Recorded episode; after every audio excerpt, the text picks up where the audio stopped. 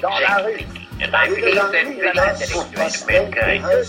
Because when you allow yourself in this your prejudices, your bias, your self comes in in ways you don't Er schafft dir Klarheit. Philosophie auf Lora.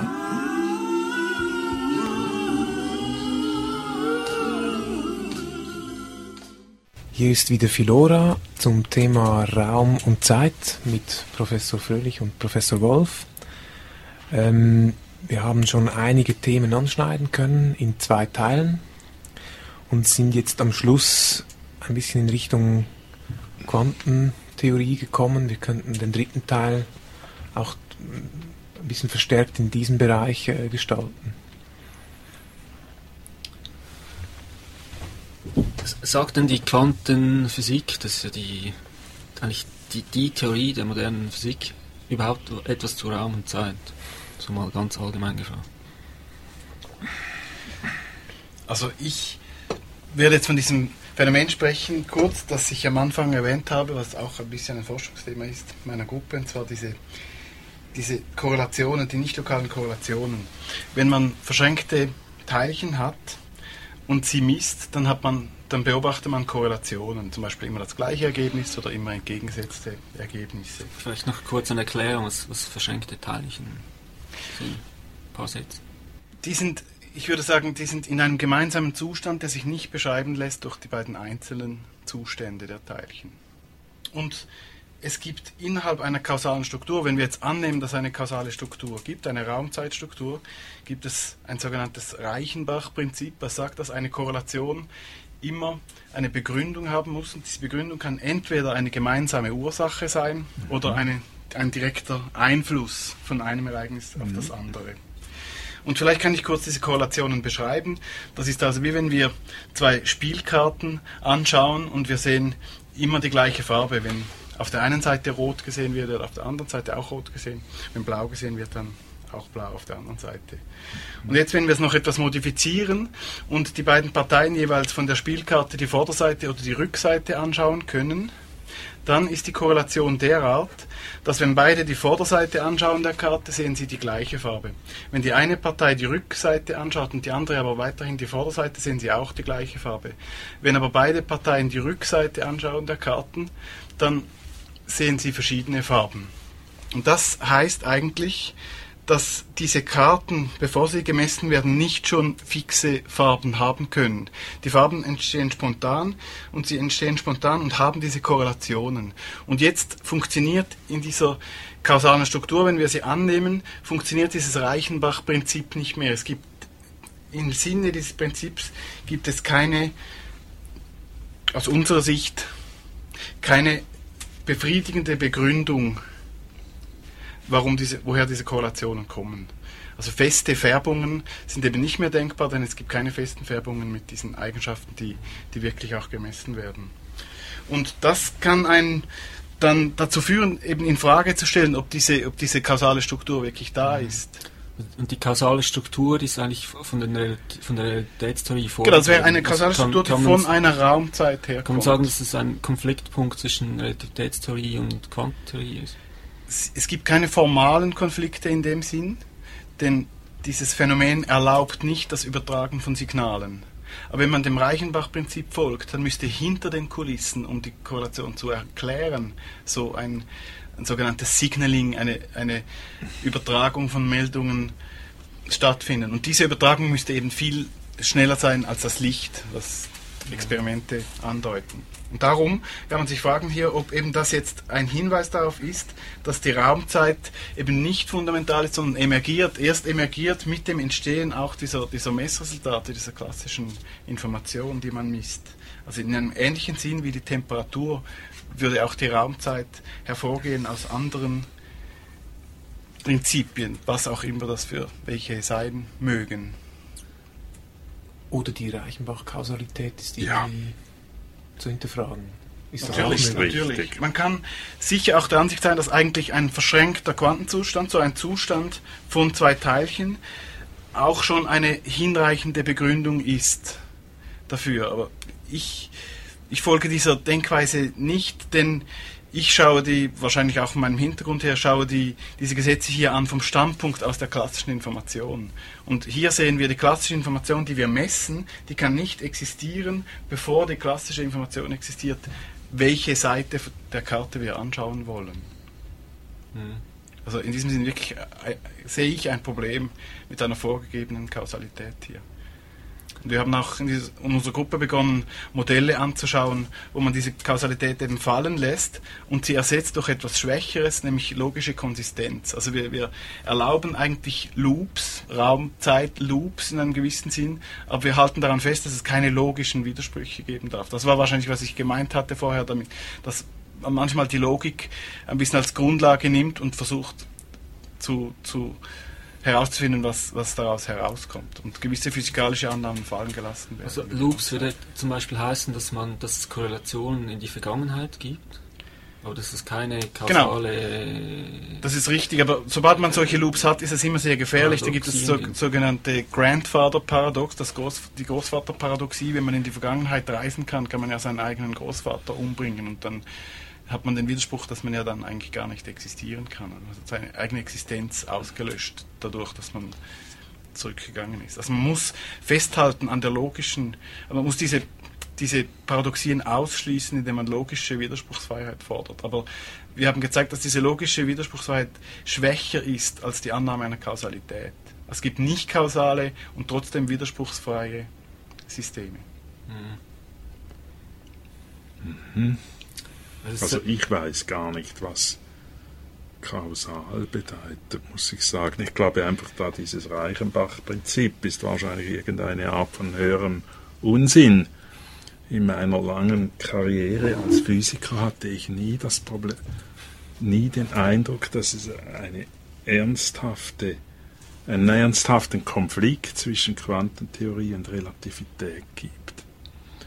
Aber ich weiß, dass die Leute, die die Bell-Ungleichungen meditieren, in der Regel anderer Ansicht sind, aber ich habe nie genau verstanden, was sie meinen. Also ich glaube auch, dass Kausalität ein sehr problematischer Begriff ist. Russell hat ja gesagt, es ist ein Relikt aus alter Zeit, wie die Monarchie, und es wird weiter am Leben erhalten, weil man die falsche Annahme trifft, dass es keinen Schaden anrichtet.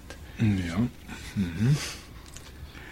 Nicht eine kausale Struktur gibt es auf dem Raum auf dem Universum der Ereignisse und die geht wie folgt. Wenn es Ereignisse gibt, zu denen verschiedene Beobachterinnen Zugang haben und diese verschiedenen Beobachterinnen sehen diese Ereignisse immer in derselben Reihenfolge, dann sind die Ereignisse zeitartig angeordnet. Wenn es aber Beobachterinnen gibt, die die Ereignisse in verschiedenen Reihenfolgen sehen, dann kann man sagen, dass diese Ereignisse raumartig angeordnet waren. Und das ist etwas, äh, das kann man immer sagen und das ist vereinbar mit quantenmechanischem Denken und mit der Relativitätstheorie. Es ist sogar eine, äh, es öffnet sogar ein Tor, mit, äh, durch das man ein bisschen durchblicken kann, auf eine Auffassung, wo die äh, Raumzeit emergiert aus einer grundlegenden Quantentheorie. Genau, das glaube ich eben auch, und zwar, weil diese raumartig getrennten Ereignisse zu Korrelationen führen können. Also was ich vorher erklärt habe, das wird raumartig getrennt durchgeführt und wir haben ja. spontanes Entstehen von gleichen Münzwürfen an verschiedenen Orten raumartig getrennt. Und das würde mich jetzt eben mhm. anstiften zu denken, dass wie du gerade gesagt hast, dass die, die Raumzeit eben erst emergiert, wenn auch diese Ergebnisse kommen. Die waren nicht schon vorher da. Ja, das, da könnte ich einigermaßen zustimmen, ja. Jetzt diese Emergenz ist aber irgendwie schwer vorstellbar. Also als, als was emergiert den Raum und Zeit? Also zum Beispiel Materie, also es muss ja irgendwie schon was da sein. Ist es Materie ja, ja. oder ein, ein Feld? Aber wenn was da ist, ist es ja schwer vorstellbar, dass das nicht in der Zeit, in Raum und Zeit da ist. In der letzten Sendung, als ich hier war, haben wir über Freiheit gesprochen. Ich glaube, wir können vielleicht hier kurz ansetzen. Es gibt Definitionen von Freiheit in einer kausalen Struktur. Wann ist ein, ein Münzwurf frei? Er ist frei, wenn er unabhängig ist von seiner Zukunft, wenn er also nur gewisse Folgen hat, aber wenn er nicht Folge ist, selbst von etwas. Aber hier kann man den Spieß umdrehen und den Münzwurf selbst als eine Wurzel ansehen, aus der diese Raumzeit entstehen würde. Denn wenn ich weiß, dass ein Münzwurf frei ist, das ist jetzt postuliert, ich nehme das an, dass ein Münzwurf frei ist, dann weiß ich nachher, dass alles, was mit diesem Münzwurf korreliert ist, in seiner Zukunft sein muss. Also dann habe ich den Zukunftsbegriff aus dem Freiheitsbegriff konstruiert. Aber, der Münzwurf ist ein Ereignis. Und Ereignisse finden in der, in der Raum und Zeit statt. Also nein, nein, ich glaube, da muss, darf man nicht zu, zu schnell sprechen.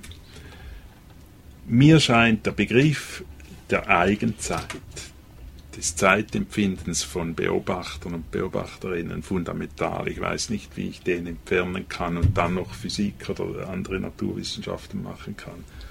Aber der Raum ist, hat nicht diese Eigenschaft. Nicht die meisten physikalischen Eigenschaften von Ereignissen, die ich beobachte, haben nichts mit Raumstruktur zu tun. Das kann zum Beispiel die Farbe sein von Licht oder die Tonhöhe oder so. Das hat ja alles nichts direkt mit räumlichem Sehen zu tun. Das Empfinden des Raumes ist ganz intensiv gebunden an, an die Elektrodynamik, würde ich sagen, an die Übertragung von Signalen durch Licht, so entsteht das räumliche, äh, das Empfinden des Raumes. Aber kann man sich wirklich vorstellen, dass das ein, äh, eine emergente Struktur ist, die in der fundamentalen Formulierung der Theorie möglicherweise gar nicht vorkommt, sondern dann sozusagen hergeleitet wird. Also die, die Eigenzeit wäre dann fundamentaler. Die scheint mir sehr Raum. viel fundamentaler. Mhm ich weiß, ich muss irgendeinen Parameter haben, mit dem ich Ereignisse äh, äh, indizieren kann. Nicht? Sonst, wenn ich das nicht mehr habe, dann weiß ich gar nicht, wie ich überhaupt zwischen verschiedenen Ereignissen unterscheiden soll. Unsere Unterscheidung von Ereignissen ist ja immer eine Anordnung in der Zeit oder etwas ist geschehen, bevor etwas anderes geschehen ist. Und äh, in diesem Sinne denke ich, ist die, die Eigenzeit oder vielleicht die Dürre reell oder so ist wirklich etwas Fundamentales. Was, was ist genau dann diese Eigenzeit? Also, ich glaube, als Einstein gefragt wurde, was ist die Zeit, hat er gesagt, das ist das, was ich von der Uhr ablese. Ja, das geht mir auch so, ja. ja. Und das, was er abliest, das ist ja die Bewegung des Zeigers und das ist eine Bewegung im Raum. Ja, es könnte also, aber auch, äh, das kann ich ja auch im, äh, hören, nicht? Wenn ich blind bin, kann ich äh, Earphones anziehen und dann höre ich hier ein periodisches Signal. Das ist genauso gut. Also Zeitmessung bedingt nicht irgendeine nein, eine Messung, im, die eine räumliche Dimension. Glaube ich nicht. Nein, fundamentalerweise ist das nicht so. Es ist einfach die Wahrnehmung von Abläufen, von Ereignissen. Ich denke, es hat viel zu tun mit dem Wahrnehmen von periodisch auftretenden Signalen, die müssen aber nicht unbedingt optisch sein. Und, und, sehen Sie die Probleme, die er genannt hat, die bei der Quantentheorie beobachtbar sind, auch? Also, obwohl Sie sagen ja eben, die Kausalität äh, kann man da dann sehr in Frage stellen, aber nichtsdestotrotz, was er beschrieben hat mit diesen ähm, Korrelationen, wie, wie erklärt man sich das heute? Wie man sich das erklärt, das rechnet man. Wir haben doch gelernt, wie man äh, sozusagen unter Benutzung des quantenmechanischen Formalismus Korrelationen zwischen Ereignissen ausrechnet. Und das kann man, wenn man diese Rechnung macht, dann kommt es eben richtig raus.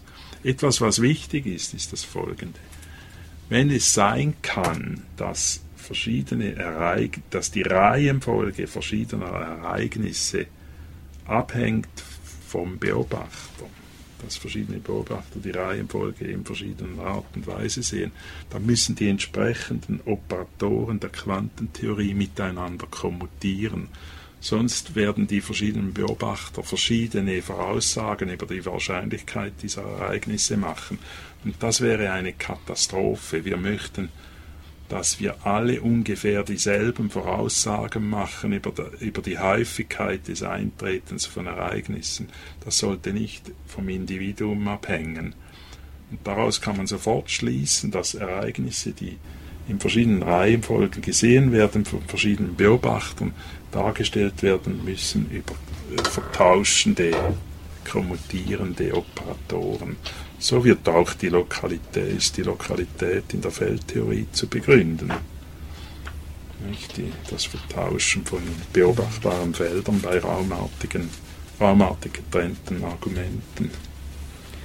Wenn ich dazu noch etwas sagen darf, das stimmt natürlich, dass man das rechnen kann. Man kann die Korrelationen rechnen und voraussagen. Aber ich bin dann wahrscheinlich hier wegen meinem Hintergrund zu konservativ und halte an, an der klassischen Information fest. Ich versuche die Natur anzuschauen mit dem Konzept der klassischen Information oder klassischen Logik. Und wenn mhm. ich, die, klassisch ist das Ergebnis eines Münzwurfs, Kopf oder Zahl, mhm. das ist klassisch. Und wenn ich nur schaue, wie diese klassischen Größen manipuliert werden, wann sie existieren und wann sie nicht existieren, wie sie korreliert sind und warum, dann bleibe ich schon nur noch bei Rätseln stehen. Und, und die Tatsache, dass ich eine Rechnung sehe, die mir diese Korrelation voraussagt, die hebt das Rätsel nicht auf. Ja. ja. Also, grundsätzlich gefragt, was unterscheidet eine Rechnung von einer Erklärung? Wann wird eine Rechnung zu, zu einer Erklärung? Also es ist ja so, Erklärungen gibt es nur. Äh, der Begriff der Erklärung ist Theorie intrinsisch. Eine Theorie erklärt die Natur nicht, sondern sie beschreibt die Natur. Aber innerhalb der Theorie gibt es Erklärungen, wieso zum Beispiel äh, irgendeine Symmetrie äh, beobachtet wird im Naturgeschehen. Das kann eine theorieintrinsische Erklärung haben, weil die Theorie irgendwie mit Gesetzen äh, arbeitet, die diese Symmetrie aufweisen.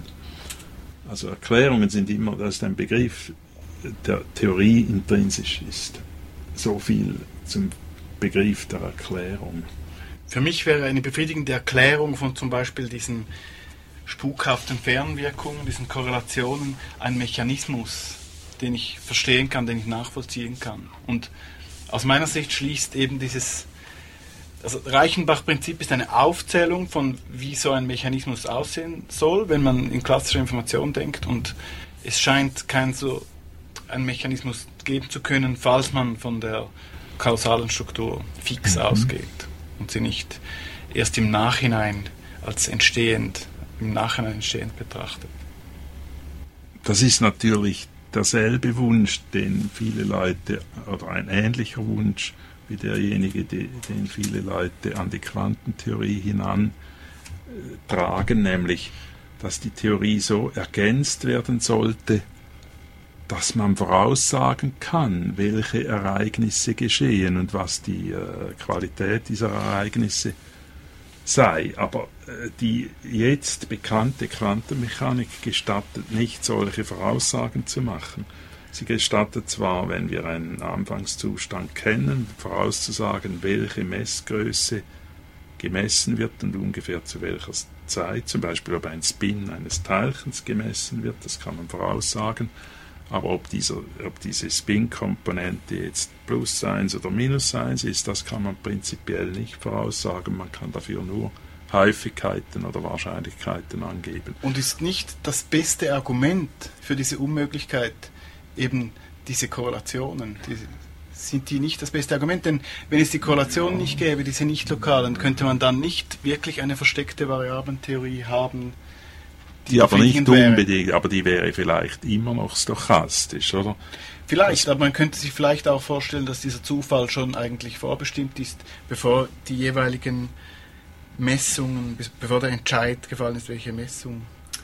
jetzt ja. ein, ein Hardcore-Determinist wie Leibniz, würde der hier nicht sagen, dass dieser Zufall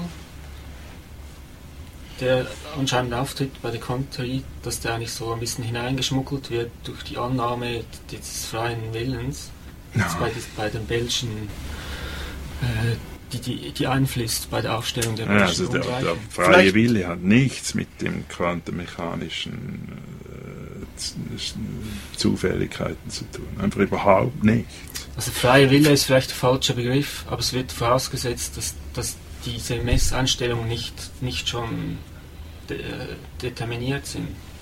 Sehr wahrscheinlich. Vielleicht würde Leibniz das schon sagen, aber er müsste es eigentlich nicht sagen, denn die Konsequenzen, mit denen ist er ja sehr zufrieden, nehme ich an, denn es ist ja genau eine Infragestellung dieser, dieser Newtonschen Idee des, des vorgefertigten Raumes und der vorgefertigten kausalen Struktur. Es stellt ja genau in Frage, was er auch in Frage gestellt hat. Ja, aber es stellt auch Determinismus in Frage. So wie ich sie verstehe. Und das äh, würde ihm nicht passen. Glaube ich. Also es ist völlig richtig, also- was meines Wissens. Soweit ich die Quantenmechanik verstehe, und ich meine, niemand versteht sie so ganz, aber ich habe immerhin lange da- darüber nachgedacht, ist es schon so, die Quantenmechanik ist keine deterministische Theorie. Sie gestattet uns nur Häufigkeiten von Ereignissen oder von Ereignisfolgen vorherzusagen. Aber welche Folge von Ereignissen wirklich eintritt, können wir nicht voraussagen.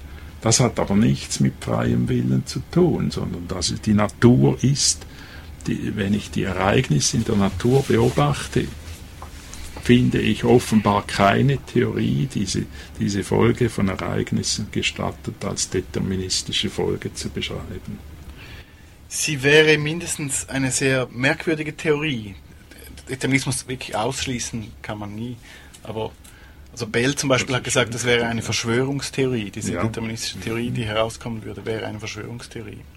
Wegen dieser Korrelationen. Und ver- verstehe ich Sie richtig, Herr Professor Fröhlich? Sie haben gesagt, die, die Quantentheorie stößt eigentlich an Grenzen oder wirft Fragen auf und man darf nicht erwarten, dass sie die lösen kann. Das ist beschränkt letztlich. Und dabei ist es dann gemacht oder sollte andere Theorien das dann ergänzen. Ich glaube, wir haben auch im ersten Gespräch kurz mal darüber gesprochen. Ich meinte, Sie hatten da schon auch die Ansicht, man soll das akzeptieren. Es gibt gewisse Phänomene, die werden von einer Theorie be beschrieben oder gut erklärt, aber sie muss nicht sozusagen holistisch über alles gesehen ähm, fähig sein, alles zu erklären. Damit sollte man sich zufrieden geben, sozusagen. Ja, ich meine, man kann nicht ausschließen, dass es einmal eine bessere Theorie geben wird, die eben einen, einen größeren Bereich von Phänomenen beschreiben wird als diejenigen Theorien, die wir zurzeit kennen. Das kann man überhaupt nicht ausschließen. Theorien sind ja nie die Wirklichkeit, sondern Theorien sind mathematische Modelle. Das ist Sie richtig, versuchen, ja. die Wirklichkeit Ja, ja. zu approximieren, gewisse Messergebnisse zu interpretieren, andere vorherzusagen. Aber man darf wahrscheinlich nie das Modell verwechseln mit der Wirklichkeit, was die auch immer ist. Aber trotzdem ist es immer unbefriedigend, wenn man dann an solche Rätsel stößt. Was Nein, das ist sehr faszinierend. Rätsel. Ich glaube, das ist nicht unbefriedigend. Ich glaube, die Physik wäre sehr unbefriedigend, wenn es keine Rätsel geben würde. Ja, das, das würde ich auch so sehen. Nicht ein grundsätzliches Problem ist doch das folgende. Theorien gestatten mir und Ihnen und den Zuhörern, sich zu orientieren in der Welt. Sie sollen darüber sprechen, was ich erlebe, wenn ich gewisse Beobachtungen tätige oder gewisse Experimente mache. Aber ich als beobachtendes Subjekt komme nicht vor in der Theorie. Oder? In gewissen. Und deswegen scheint es mir, ist es durchaus plausibel, dass es wahrscheinlich keine vernünftige, vollständig deterministische Theorie im Sinne der klassischen Physik gibt, die alles beschreibt, was wir sehen. Sie sind jetzt da etwas, Sie sehen etwas enttäuscht aus. Also das heißt, die, die Tatsache, dass das immer aus einem subjektiven Standpunkt her gemacht wird, die Theorie, macht sie unvollständig. Ja, und dass immer et, et, etwas fehlt in der theoretischen Be- Beschreibung, nämlich ich, der ich beobachte und mir meine, oder? Also ich weiß nicht, ich habe Aber es gab natürlich nicht. in der Geschichte der Philosophie immer wieder äh, Versuche, das schon auch einzubeziehen, diese Tatsache. Auch wenn das wahrscheinlich Aber an wen richtet ist. sich dann die Theorie? Wenn sie alles beschreibt, inklusive mich und sie, an wen richtet sich dann eine solche Theorie? An den lieben Gott, oder?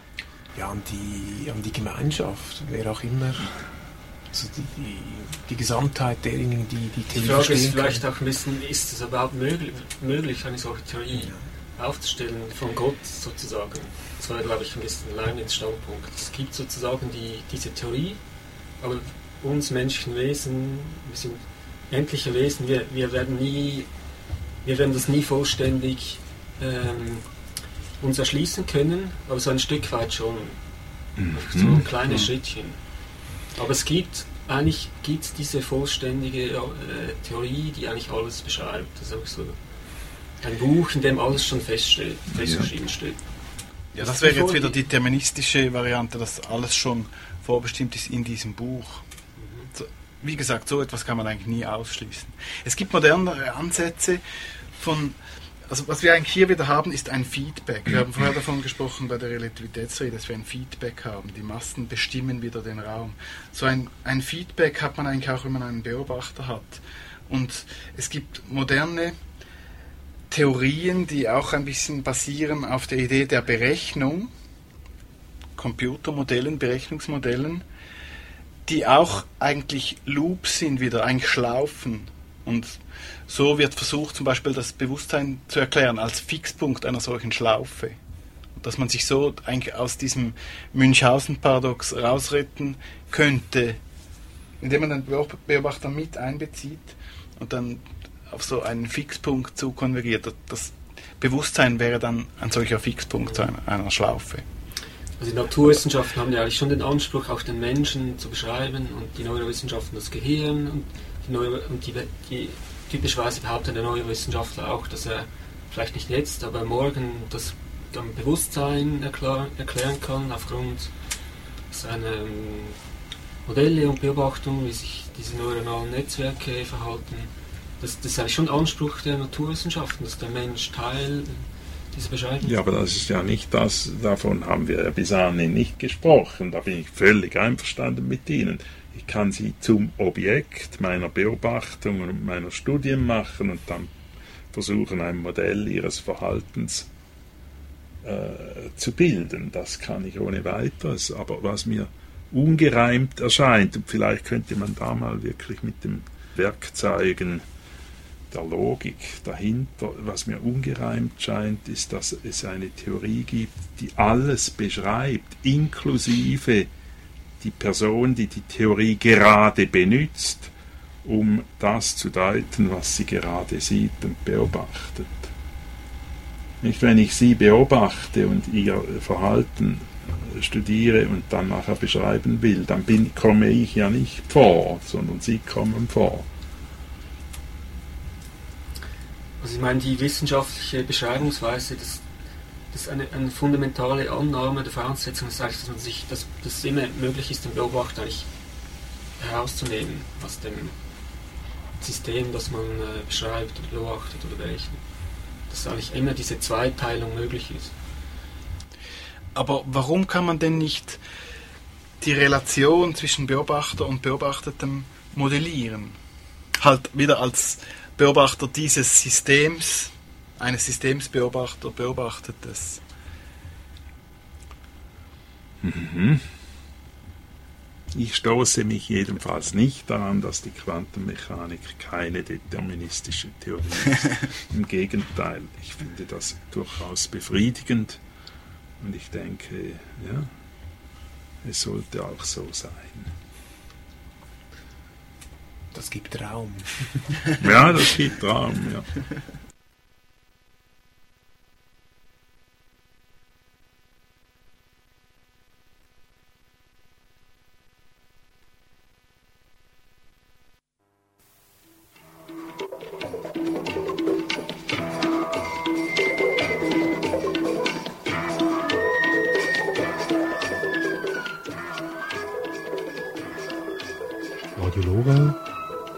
Programmalternative für Zürich ist auf deine Unterstützung angewiesen. Darum werde Mitglied, damit wir auch in Zukunft unabhängig bleiben können. Für ein Jahr zahlen Verdienende 120 Franken, Nichtverdienende 60. Besten Dank für deine Einzahlung auf unser Postcheckkonto 80 144 03 9 80 144 03 9 80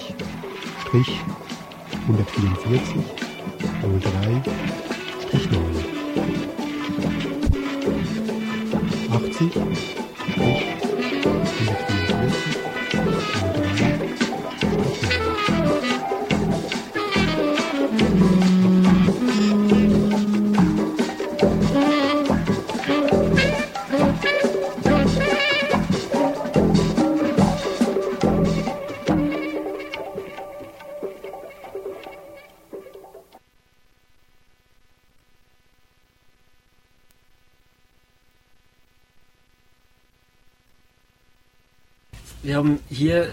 recht philosophische Fragen diskutiert mit unseren Gästen, einem Mathematiker und einem, einem Physiker, was ich finde es recht unüblich ist, vielleicht für unsere Zeit sogar, dass es irgendwie mit Wissenschaften möglich ist, doch irgendwie so äh, wahrscheinlich recht vage Fragen hier zu debattieren. Und meine Frage ist ein bisschen, ist, ist das ein Problem des modernen Wissenschaftsbetriebs oder ist das wirklich einfach obsolet? Ist, sind die Zeiten vorbei? Wie in der frühen Neuzeit, als irgendwie Descartes, äh, Newton, Leibniz, Huygens, das, so eine Mischform von Philosoph, Mathematiker, Physiker. Ähm, ist, sind die Zeiten einfach vorbei? Es ist die Wissenschaft so spezialisiert, dass es eigentlich keinen Raum mehr gibt für diese Fragen? Oder ist es vielmehr ein Produkt des Wissenschaftsbetriebs, das eigentlich keine keine Raum, kein Raum und keine Zeit mehr da ist, um solche Fragen zu debattieren. Also die, die Naturwissenschaften und die Philosophie haben verschiedene Anliegen und nicht die Naturwissenschaft äh, betrifft eine Wissenschaft, die beobachtet und dann versucht, die Beobachtung, das Beobachtungsmaterial zu organisieren und zu deuten und zu interpretieren. Die Philosophie befasst sich mit einem sehr viel allgemeineren Thema, nämlich was sind überhaupt die Bedingungen, die es uns ermöglichen, Erkenntnisse zu generieren. Was geschieht, wenn eine Erkenntnis generiert wird, etc. Was, was meinen wir damit, dass etwas existiert? Also das ganze ontologische Problem, das sehr wahrscheinlich ein gewissem Sinne ein Scheinproblem ist, aber es ist ja eben doch ganz amüsant und, und macht Freude, das zu debattieren. Und das sind Fragestellungen, die außerhalb der Naturwissenschaft liegen. Es gibt in der, innerhalb der Naturwissenschaft kein ontologisches Problem. Oder? Das wird einfach nicht, das wird ausgeblendet, das gehört zum Bereich der Philosophie in einem gewissen Sinn ist doch aber die Naturwissenschaft auch Teil der Philosophie. Also wir haben ja einen PhD, das heißt ja Doktor der Philosophie, auch wenn wir Naturwissenschaften studiert haben. Ich sehe Philosophie mhm. als etwas Umspannendes, in einem gewissen Sinn vielleicht eine Mathematik der Begriffe, die vielleicht weitergeht als die Naturwissenschaft, aber, aber nicht von ihr getrennt ist. Denn wir operieren ja viel mit Begriffen und sind in diesem Sinne schon auch Philosophen. Also gerade Raum und Zeit, ist das jetzt ein philosophischer Begriff oder ein physikalischer Begriff? Also aufgrund ja, der physikalischen Theorien ist es sicher ein physikalischer Begriff, aber wenn man die Fragen stellt, wie wir jetzt hier stellen, wird es irgendwie zu einem philosophischen Begriff. Ja, die Philosophie befasst sich wahrscheinlich mit allen Begriffen, aber die Naturwissenschaft nicht. Wobei die Philosophie im Allgemeinen wahrscheinlich nicht aufgefasst wird als eine empirische Wissenschaft, oder? Meines Wissens. Ich bin absolut dafür, dass ein Naturwissenschaftler auch eine gewisse philosophische Basis haben sollte, damit er sich überhaupt im Klaren ist über die Möglichkeiten seines Wirkens, was überhaupt im Bereich des Möglichen liegt, wenn man Naturwissenschaft macht. Das ist ja schon eine philosophische Fragestellung eben was kann ich überhaupt erkennen, indem ich Naturwissenschaft mache. Und es ist gut, wenn ein Naturwissenschaftler oder auch ein Mathematiker mit solchen Fragen konfrontiert ist und weiß, was die großen Philosophen dazu gesagt haben. Aber ich würde nicht so weit gehen, zum Beispiel die Physik als ein einen Unterbereich der Philosophie aufzufassen. Das ist mir zu ungenau. Aber du hast vielleicht einen anderen. Gut, das ist ja wirklich Standpunkt eine Begriffsdefinition jetzt. Ja, ja. Die Physik ist ja auch an der Philosophischen Fakultät 2 an der Universität, an der ETH gibt es das so nicht. Also mir, scheint, mir scheint zwar, dass zum Beispiel ETH-Studenten, die müssen zwar so geisteswissenschaftliche Fächer belegen, das ist sicher auch sinnvoll, aber unter den Forsch Forschern gibt es nicht wirklich einen Austausch, behaupte ich jetzt mal, zwischen Geisteswissenschaften und Naturwissenschaften. Das ist, ist schon eine Problematik. Es gehört zum Privatbereich. Im Privatbereich gibt es das schon. Ich meine, ich bin jahrelang sehr viele Donnerstage in die Ringvorlesung gesessen, wo äh, wahrscheinlich sehr viel mehr Geisteswissenschaftler äh, vorgetragen haben als Naturwissenschaftler. Und das macht mir großen Spaß. Ich habe auch oft debattiert mit äh, einem befreundeten Ehepaar von Theologen. Das macht doch Spaß. Aber es ist natürlich nicht es gehört nicht zu meinen Amtspflichten als Professor der Physik, das ist schon richtig. Ich interpretiere es vielleicht für mich ein bisschen breiter und versuche es teilweise auch wirklich einzubeziehen in meine Amtspflichten.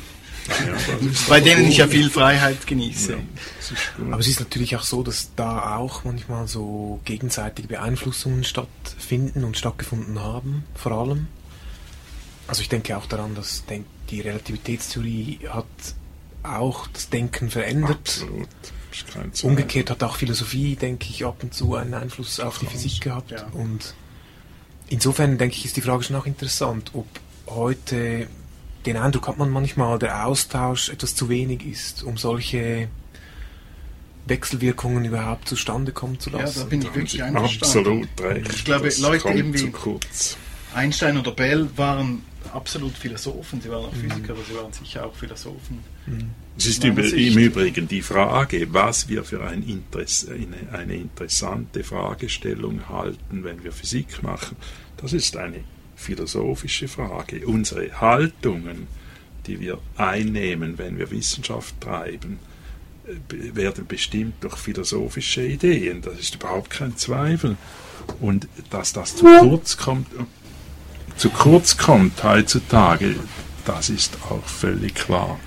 Ich denke, wir werden mehr und mehr versklavt, wenn sie schauen, was die jungen Leute machen. Die schauen nur noch in ihr Smartphone hinein und rasen von einer Prüfung in die andere. Und das ist fürchterlich. Und da kommt, kommt die philosophische Reflexion viel zu kurz, aber leider eben nicht nur die philosophische Reflexion, es kommen noch viele andere Alle Reflexionen. zu kurz, über die wir vielleicht auch noch sprechen sollen. Ja, ich glaube, es ist wirklich ein Problem der Bewertungskriterien, die sich eben sehr stark gewandelt haben.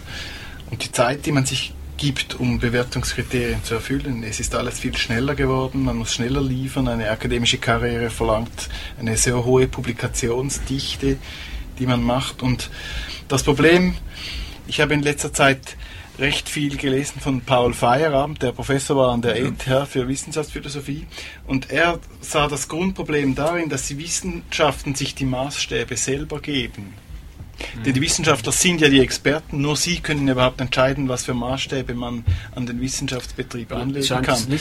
Aber Feierabend sagt, dass eigentlich Bürgerinitiativen das tun sollten, dass die Wissenschaftler eben eigentlich überwacht werden sollten von Laien, also und die Laien die Bewertungskriterien auch mitbestimmen können und das nicht die Wissenschaftler selbst allein Ja, wobei sie das, das geschieht ja heute viel mehr als früher nicht ein Wissenschaftler wie äh, Euler, der musste sich nur darum kümmern, ob der Hof in Berlin oder der Hof in, äh, in St. Petersburg bereit ist, ihn zu finanzieren. Aber sonst hat er sich doch nicht gekümmert, was die Leute, die Bürger über seine Tätigkeit gedacht haben. Heutzutage werden wir dauernd gebeten, äh, sozusagen eine Auslegeordnung zu produzieren von dem, was wir geleistet haben und nachzuweisen, dass es nützlich ist für die Zukunft der Schweizerischen Eidgenossenschaft. Also in diesem Sinne, oder rennt da der Feierabend wie mit vielen anderen Aussagen sozusagen offene Türe, Türen ein. Und ich muss sagen, also mich ärgern solche, solche Aussagen. Ich finde das dumm und ich der glaube, Feierabend war ein Provokateur und das Ja. hat er sehr erfolgreich gemacht, aber zum Teil mit Aussagen, die eigentlich dumm sind. Ich glaube, er würde hier entgegnen, dass eben der Rest der Gesellschaft die Bewertungskriterien, die die Wissenschaften sich selber gegeben haben, übernommen haben und nicht mehr unabhängig sind. Ja, das kann natürlich schon sein. Aber Die Wissenschaft war natürlich irgendwie lange Zeit viel zu erfolgreich, oder? Das ist schon richtig. Aber können Aber die sie ist nur erfolgreich, weil die Erfolgskriterien von der Wissenschaft selber definiert werden. Aber ist es wirklich Dann- so? Ist es nicht so, dass die von außen definiert werden? Ich meine, was für eine Wissenschaft betrieben wird, wird doch über, dies, über das Funding auch gesteuert. Welche Forschungsprojekte bekommen wie viel Das wird Geld? von Wissenschaftlern entschieden. Wer, Es gibt ja einen Peer-Review-Prozess. Wissenschaftler werden von anderen Wissenschaftlern beurteilt. Aber wir dürfen also schon nicht vergessen, dass unser ganzes Leben darauf, modernes Leben und die ganze Schöpfung von Mehrwerten in der, Wiss in der Wirtschaft. Ganz wesentlich davon bestimmt sind, dass in den Naturwissenschaften und den Ingenieurwissenschaften während 150 Jahren gigantische Fortschritte gemacht wurden. Das ist doch Das- so. ich bestreite das nicht, aber die Frage ist auch, so was ist unabhängig Mehrwert? davon, ob die Wissenschaftler selber das gut finden oder nicht. Sie denken in der Regel gar nicht darüber nach, ob es gut ist. Die Frage das ist, ist ja. was wirklich ein Mehrwert ist. Du hast vorher selbst zum Beispiel die Smartphones kritisiert, die Ja. eben nicht unbedingt in, jedem, in jeder Beziehung einen Mehrwert wirklich darstellen und die natürlich ermöglicht wurden durch die Fortschritte der Wissenschaft. Also ich habe jetzt Mehrwert wirklich im Sinne des, der Finanzmathematik verstanden. Einfach Wertschöpfung und Schöpfung von Arbeitsplätzen. Oder? Das wäre wär ja auch ein Eintreten für mehr Unabhängigkeit von. Es sind ja auch häufig politische Diskussionen, warum eine gewisse Forschung Absolut. unterstützt wird oder nicht. Ich denke, das ist schon auch problematisch. Also, wer steuert das letztlich? Das Ja, und ich raus. glaube, hier können, müssen wir sehr deutlich werden. Wir sind eine Gesellschaft, die ganz äh, horrend bestimmt wird durch das Kapital, durch Ja, die Finanzindustrie, durch die Finanzflüsse. So ist Und Mehrwert das ist schrecklich. Und wir, ich äh, fordere Sie auf, wieder einmal Gottfried Keller zu lesen, der nicht im Verdacht steht, ein Linker gewesen zu sein. Er war ein Liberaler, ein Freisinniger. Er hat schon im 19. Jahrhundert davor gewarnt, wie schlimm es ist, wenn alles nur noch durch die Frage des Profits und des Kapitals bestimmt ist. Das kann man nachlesen in seinen Seel, was in welchen Geschichten oder irgend diesen Kurzerzählungen im Fähnlein der sieben Aufrechten oder solchen Geschichten. Und heutzutage ist das viel schlimmer als zu Zeiten von Gottfried Keller. Und es ist schlimm, wenn Bewegungen wie das äh, Occupy Wall Street nur dazu da sind, dass einige Idealisten während ein paar Wochen ihre Bratwürste braten können auf dem Lindenhof oben und nachher sind sie alle müde und gehen wieder, gehen wieder nach Hause. Das ist schlimm. Es gibt kein richtiges Engagement mehr gegen die Verrücktheiten der modernen Welt. Und dazu möchte ich eben schon auch auffordern, dass man aus der Philosophie und aus der Naturwissenschaft heraus zu einem gewissen Engagement in der Gesellschaft gel gelangt. Das scheint mir wäre wichtig. Und das vermisse ich heute. Das liegt daran, dass wir alle so versklavt sind. Genau, es ist Sinne, eben ja. dieses Problem der Bewertungskriterien, glaube ich.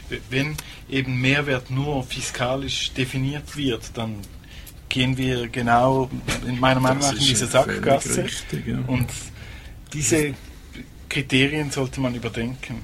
Es scheint wie eine Ermüdung da zu sein, empfinde ich Ja. manchmal. Dass ein, ein junger Wissenschaftler hat, der hat gar keine, der hat keine Zeit. Der, Ja. hat, äh, der muss sich so sehr um, äh, um, um sein persönliches Vorkommen kümmern. Ja. Ich bin sehr einverstanden damit und ich das glaube auch nicht, dass sich das auf die Wissenschaften beschränkt. Ich glaube auch andere Teile der Gesellschaft Ja, empfinden durchaus. genau das gleiche Phänomen. Und gibt es von Ihrer Seite Vorstellungen, wie das geändert werden kann? Also es ist jetzt ein Appell auch daran, dass man auch als Wissenschaftler oder wer auch immer mehr äh, in die Richtung gehen sollte. Aber wir sehen ja, es geht nicht. Es ist zu viel Druck da scheinbar. Ja, mit den Druck kann man muss man den ja aufbrechen? auch nachgeben. Also ich glaube, wenn ein Druck da ist, dann gibt es eine langsame Verschiebung des Denkens der Leute, kollektiv. Wobei ja natürlich auch die Medien eine Rolle spielen. Und wenn man ein bisschen sturer ist, ein bisschen konservativer, muss man sich nicht unbedingt immer in jede Richtung drängen lassen. Nicht? Druck ist ja ein sehr allgemeiner Begriff. Druck ist, dass wir gedrückt werden durch etwas. Es gibt einen kolossalen Erfolgs- und Leistungsdruck in der modernen Gesellschaft, aber auch einen wahnsinnigen, verrückten Informationsdruck. Die Leute sind, haben doch das Gefühl, dass sie ganz pausenlos, dauernd informiert sein müssen, wo jetzt gerade die Frau ist und, und was gerade im ne anderen Hörsaal daneben passiert und dann äh, können wir gar nie mehr abschalten. Ich empfehle allen Zuhörerinnen und Zuhörern nach diesem Gespräch das Radio abzustellen und auch den Fernseher und einfach mal einmal hinzusitzen, bequem und zu überlegen, ob sie jetzt etwas verstanden haben und ob das eine gewisse Bedeutung hat für ihr Leben und ob sie vielleicht aus dem Gelernten zu irgendwelchen Handlungen kommen.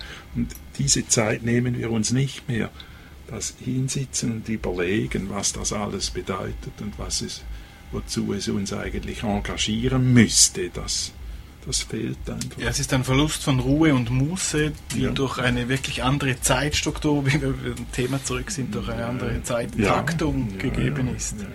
Unserer Gesellschaft durch all die Fortschritte natürlich auch der Wissenschaften, die neuen Kommunikationsmittel. Aber, aber darf ich fragen, wir sind ja im Radio Lora, da darf man die Frage sicherstellen, das könnte ja auch in- ein Appell sein, eine Art Revolution zu starten. Es geht vielleicht, gar- wie kann man diesen Druck vom Kapital, von der Leistungsgesellschaft und so weiter überhaupt Ja, und wie, beenden? wie du gesagt Also hast, ich die würde jetzt sagen, was aktuell ist im Moment. Oder? Und da fehlt mir wirklich etwas. Jetzt haben wir doch in Europa erstens wieder Krieg in der Ukraine. Zweitens haben wir Regime, die kaum zu unterscheiden sind vom faschistischen Regimen der 30er Jahre. Und es geschieht nichts. Es, niemand geht auf die Straße, niemand protestiert gegen diesen absolut verrückten Unsinn, der sich in der Ukraine abspielt. Und da stimmt doch etwas nicht mehr. Wir müssen nicht unbedingt den Bundesrat aus dem Bundeshaus vertreiben. Äh, Oder eine Re Revolution dieser Art ist gar nicht nötig, sondern wir sollten uns engagieren und sagen, gewisse Entwicklungen, die jetzt im Gange sind, akzeptieren wir nicht. Und wenn die Leute versuchen, uns diese Entwicklungen aufzudrängen, machen wir passiven Widerstand. Ich glaube, dass wir eben sehr gut abgelenkt werden, abgelenkt von diesen Dingen, zu denen wir eigentlich hinschauen sollten und wir schauen dann oft zu banaleren Dingen. Ja, Und Ja, aber nochmals zum, zum Wissenschaftler als Typus. Hat er nicht eine besondere Verantwortung? Weil, wie du gesagt hast, ist es genau über die Wissenschaften, die Ingenieurwissenschaften, in denen das, diese Beschleun dieser ganze Beschleunigungsprozess überhaupt stattfinden kann. ja, äh, technisch. absolut, Äh, so ist, so äh, und das, das, das würde doch, das, das ist eigentlich, ich meine, der Wissenschaftler hat sich immer in der Nähe des Mächtigen aufgehalten, weil der ihm irgendwie Fre- Zeit Funding. und Fre- Funding garantiert hat. Ja. Stimmt. Das ist schon so. Und Das gilt aber auch für den Künstler. Nur hat die Kunst halt nicht im Moment diese zentrale Position in der Gesellschaft wie die Wissenschaft. Wir leben natürlich schon in einer Zeit, wo die Wissenschaft die sozusagen die, die, die zentrale Position einnimmt und, und, und die eben auch die großen die Experten Umwälzungen hervorgebracht hat. Das darf man schon nicht vergessen. Gut, man könnte Aber- provokativ sagen, sowohl die Kunst wie die Wissenschaft ist auch ein bisschen Sklave von dem, was die Gesellschaft eben als Absolut, natürlich. auf uns da aufdrückt. Ja. Ja, das ist schon so. aber es gibt ja auch keine, keine Lobby äh, der Wissenschaftler. Äh, oder Sie haben sie es- wahrscheinlich es- eben Lobbys nicht gibt nötig. es natürlich Ja, vielleicht schon. Lobby schon, aber nicht eine gewichtige politische Stimme, sagen wir mal. Das ist richtig und das ist eigentlich verkehrt.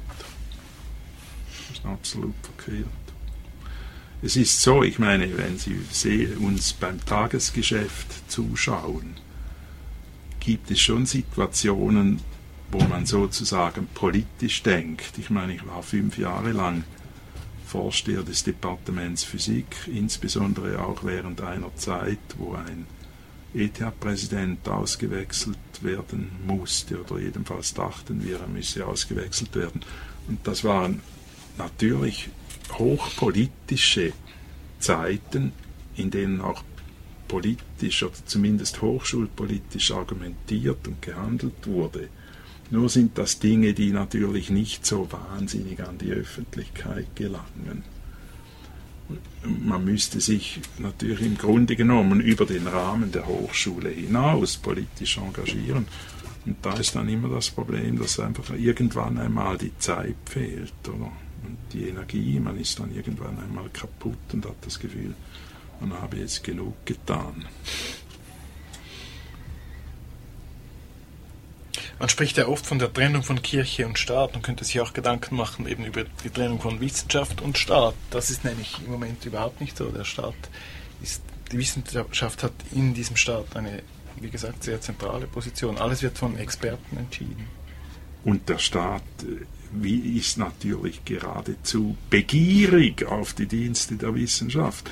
Oder wir denken, wir können hier überhaupt nur unseren Lebensstandard halten, wenn die Wissenschaft sehr viel Innovation hervorbringt, die man dann nachher vermarkten kann. Und deswegen also die Idee der Trennung von Wissenschaft und Staat, das ist eine fantastische Vorstellung, die aber nie eintreten wird, befürchte ich. Ja, ähm, das war ein Teil zu praktischeren Fragen, ähm, politischeren Fragen, die, denke ich, auch wichtig sind. Ähm, Theorie und Praxis ja. verbindet man. Und wir haben ja noch ein Musikstück, das wäre ähm, Ihres, Herr Fröhlich. Jetzt Zum Abschied. Wir, ja, jetzt müssen wir uns überlegen, was jetzt noch passen würde. Was hätten Sie gerne? Aber, ah, die, wir könnten äh, die Marlene Dietrich anhören, die äh, singt, sag mir, wo die Blumen sind. Sag mir, wo die Blumen sind. Wo sind sie geblieben? Sag mir, wo die Blumen sind. Was ist geschehen? Sag mir, wo die Blumen sind. Mädchen pflückten sie geschwind. Wann wird man je verstehen? Wann wird man je verstehen? Sag mir, wo die Mädchen sind. Wo sind sie geblieben? Sag mir, wo die Mädchen sind. Was ist geschehen? Sag mir, wo die Mädchen sind. Männer nahmen sie geschwind. Wann wird man je verstehen? Wann wird man je verstehen? Sag mir, wo die Männer sind. Wo sind sie geblieben? Sag mir, wo die Männer sind. Was ist geschehen? Sag mir, wo die Männer sind. Zogen fort, der Krieg beginnt. Wann wird man je verstehen?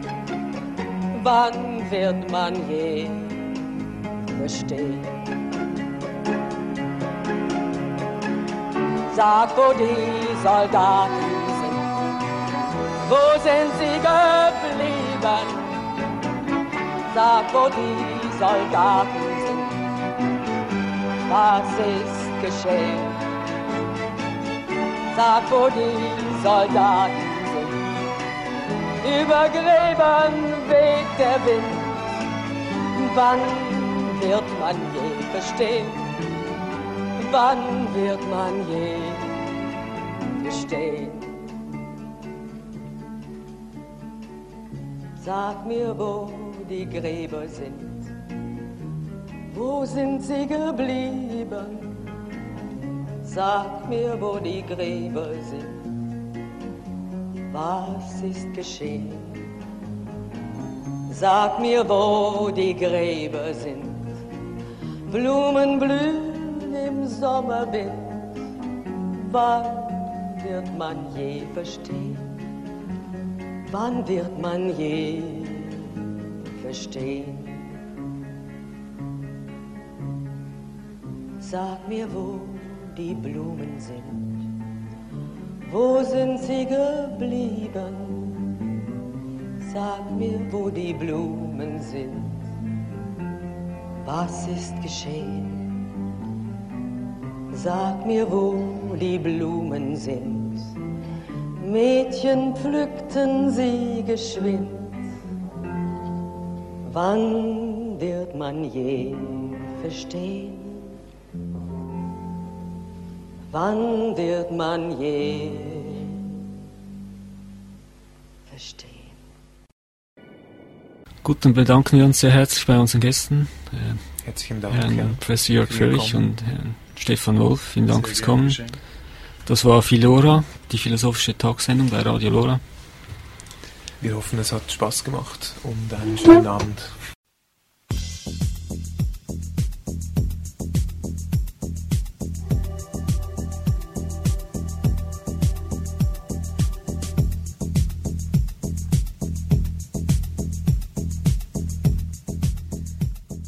Radio Lora, das politische, feministische, kulturelle und experimentelle Radioprogramm für Zürich, ist auf ständige Unterstützung angewiesen. Radio Lora program ky alternativ politik, feministik, kulturell, eksperimental për Zyrihun. është në favorin tuaj dhe favorin ton që të na përkrahni.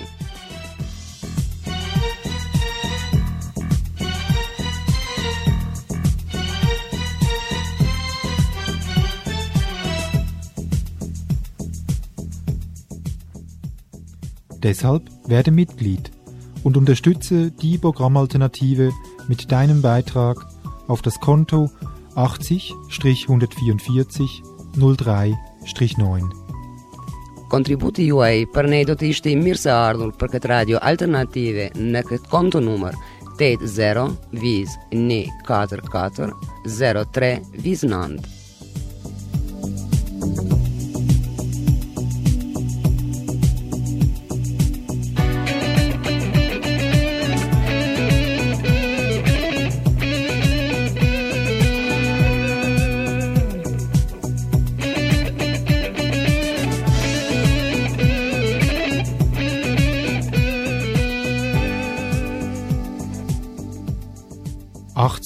144 03 9.